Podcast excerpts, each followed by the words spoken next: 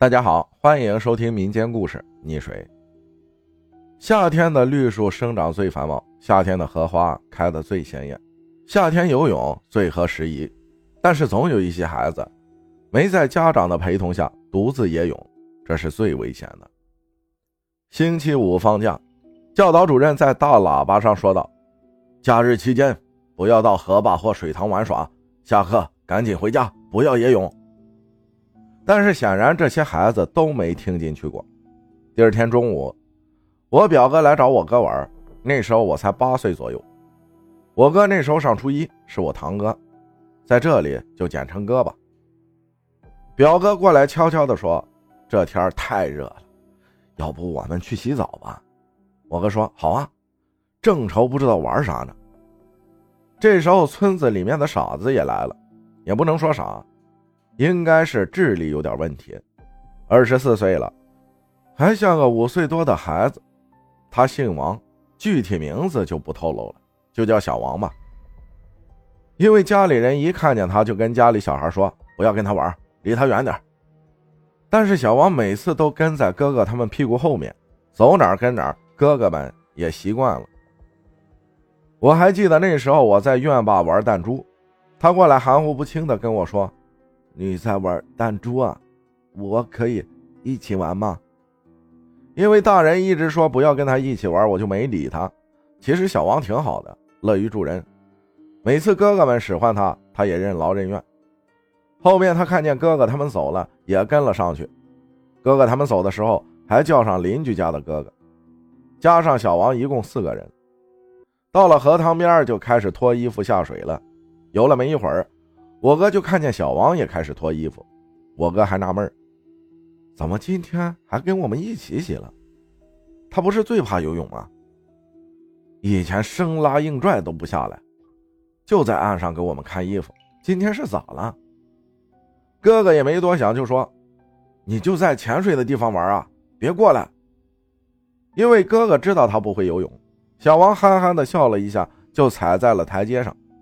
台阶上有青苔。小王是光着脚的，一踩上去就滑倒了，人瞬间就滑到水里去了，一直在水里扑腾。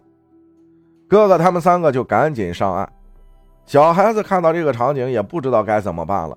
邻居哥哥就说：“快找一根竹竿来。”说完，他和表哥就去找竹竿了。哥哥留在原地。哥哥想了一下，觉得要去把他拉上来，然后他就下水朝小王游了过去。本来小王摔倒的地方水还不深。结果扑腾扑腾的就到水深的地方去了。哥哥见状，游过去拉着小王，准备往岸上拖。应该是出于人在危险之中的本能反应，小王就把我哥按到了水里，这样他就可以呼吸了。但是那样我哥就呼吸不了了。几次三番，我哥感觉自己快憋不住了，就推开了小王，头露出水面，大口呼吸着。这时候小王还在拼命地拉着哥哥。我哥说拽他也拽不动，这时候表哥拿着长木棍就赶了过来，对哥哥说：“赶紧上来，让他抓着木棍，我们把他拖上来。”哥哥抓着木棍上了岸，表哥也把木棍放在了小王的面前，抓住木棍是绰绰有余的，但是他就是不抓木棍，就在水里面扑腾，慢慢的沉下去了。三个哥哥愣在原地，我哥吓得是最严重的。下午我和堂姐在地里摘辣椒。哥哥就在旁边愣神，堂姐问：“你咋了？来帮忙啊？还有这么多呢。”说着指了指地里的辣椒。我哥啊还是愣在那里。堂姐就感觉不对劲了，以为我哥弄坏了他的东西，不敢说。堂姐又问：“你到底咋了？”我哥吞吞吐吐地说：“刚刚小王跟我们去洗澡，没爬起来。”堂姐听了，赶紧回家告诉了奶奶。奶奶问哥哥是不是真的，哥哥点头。奶奶准备打哥哥的，但是看到哥哥人都吓流了，就是吓懵了的意思。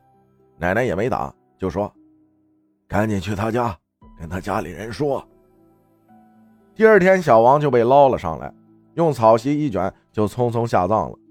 因为是横死的，不能进家门。自从小王死后，哥哥说他好几晚都不敢睡觉。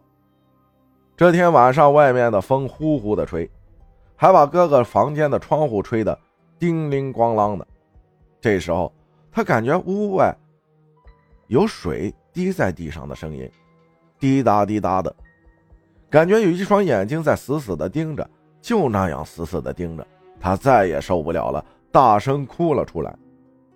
奶奶听见了，赶了过来。就在奶奶开门开灯的那一刹那，风也不吹了，也没有滴答的水声了。奶奶问：“怎么了？”哥哥说：“窗户外有人。”奶奶说：“没人啊，赶紧睡觉吧。”第二天，奶奶就请了神婆来给我哥哥做了法事，还在哥哥经常穿的衣服上印上了符文。叮嘱哥哥三年之内不能去办白事的家里，不能去水塘。说小王就是不甘心，怪你没救他，所以才来找你。我哥问那怎么不去找他们两个？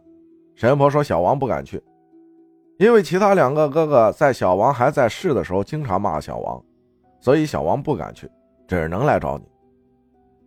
这些都是哥哥过了几年才跟我们说起的。自那以后，我哥再也不敢去游泳了。我哥后面才跟我说，那天他就觉得奇怪，平常他最怕水了，那天怎么就自己下水了呢？当时我哥胸口上全都是被小王抓的指甲伤痕，哥哥还给我们看了。我记得那伤痕过了好久才好的，所以夏天的时候看好自己家的孩子，不要让一个本该幸福的家庭遍体鳞伤。感谢文心分享的故事，谢谢大家的收听，我是阿浩，咱们下期再见。